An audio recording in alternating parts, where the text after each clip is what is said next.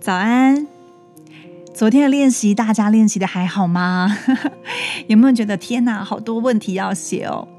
这个礼拜的确我们会进行比较多有关过去的挖掘。那其实呢，要挖掘都是需要靠问题去引发想法的。所以呢，我们要唤醒过去的记忆，一定要用一些比较实际的问题来协助大家。那我们今天呢，进行第十七课的练习：转型与认同。顾名思义，转型是什么呢？转型的意思呢，不是要我们去修复或者是赶走那些童年时就带着的任何创伤跟疤痕，而是要针对这些困难呢，慢慢培养一个新的关系，就让这个旧的伤痕呢，不会是控制我生活当中的一个因素。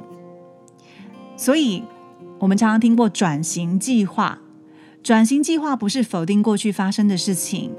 而是如何创造一个新的元素，让新的生活能够有更多的展开，还有能够提供更好的解决方法。所以今天我们来看一下转型要怎么做呢？首先，我们当然要很清楚知道为什么转型对我们来讲那么重要。如果呢，我们一直误解我们自己是谁是什么？甚至我们认为自己很可耻，活在他人给我们的想法、跟信念还有标签里面，那我们就会觉得我们永远是被奴役的，好像不管做再多都没有办法得到别人认同。但是为什么一定要得到别人认同呢？自我认同才是最关键的，对吗？所以，如果我们的人生演变成忙于来证明自己不是人家说的那个样子，那我们到底要花什么时间去做我们自己真正想做的样子呢？所以今天如果能够知道我们的转型可以怎么样完成的时候，相对的，我们可以放下过去对我们产生的影响，我们接受它的存在，也承认它的存在，但是它已经对我不再有任何影响了。就像书中提到的谭雅的故事，谭雅的妈妈对谭雅非常有期望的，不止把她送去了很多的舞蹈学校，也希望她能够跳出家基。但是呢，不管他今天得到什么样的成绩，都会告诉他他还不够好，还有更多的人比你强。于是谭雅变成了一个病态的想法：不管怎么跳，他都达不到妈妈想要的期望；不管做再好，妈妈永远觉得他不好。所以他开始觉得自己不好了，他就觉得自己是失败者。只要没有符合妈妈要的，他就是错错的。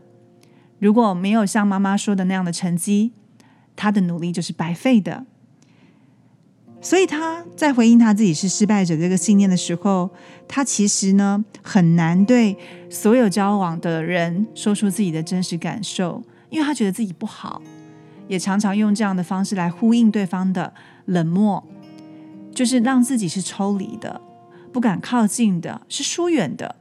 那这样子，他对爱情的关系当然没有办法真正得到他想要的贴近。彼此尊重，有成长的空间，因为他永远觉得自己不好、失败，没有办法达到别人的期望。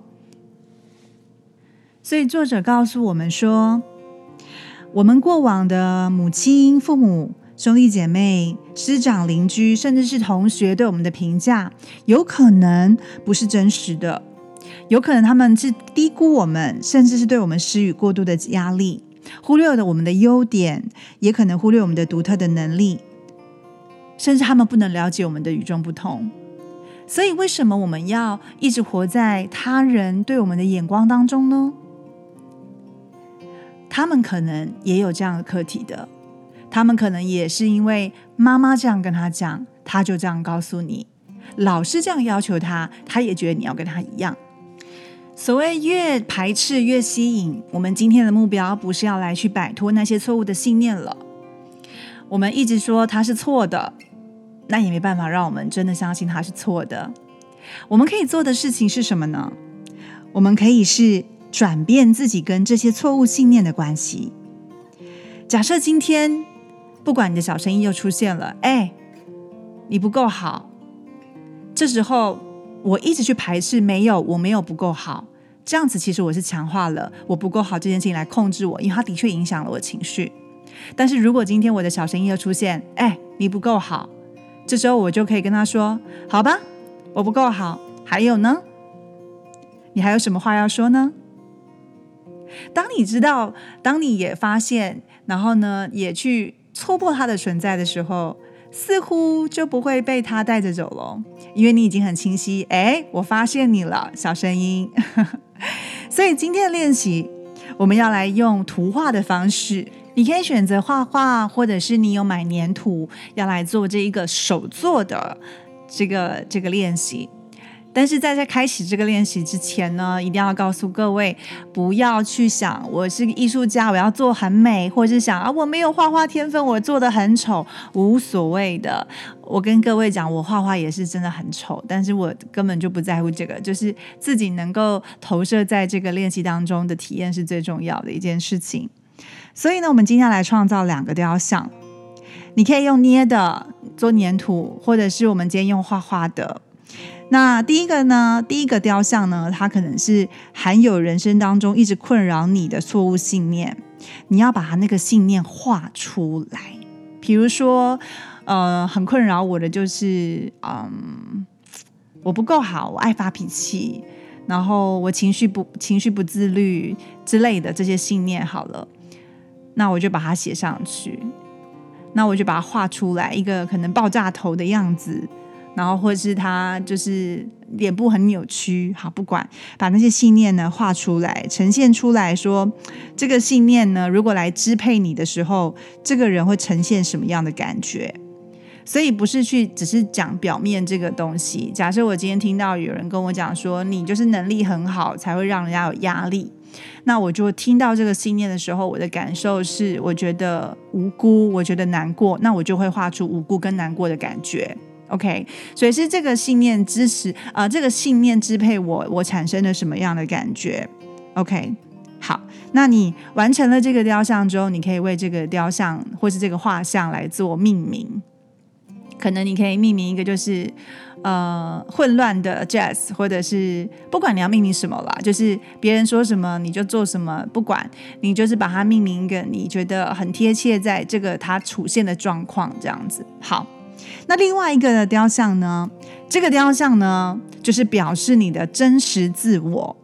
就是呢，这个雕这个雕像呢，记得它有一个，就是这个图像雕像呢，有一个很大的重点，它一定要比你刚刚创造的第一幅还要有强大的力量，就是呢，能够完全抵挡过第一幅，就是那个雕像，他听到别人那个信念产生的状态的时候，他的能量是可以盖过它的。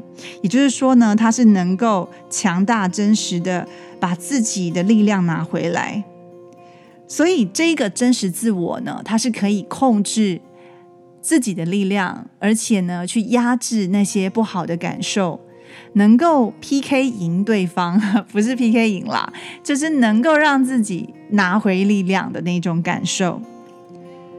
那一样哦，你已经可以控制跟管理信念了，不是相反的被那一个那些小声音带走的时候。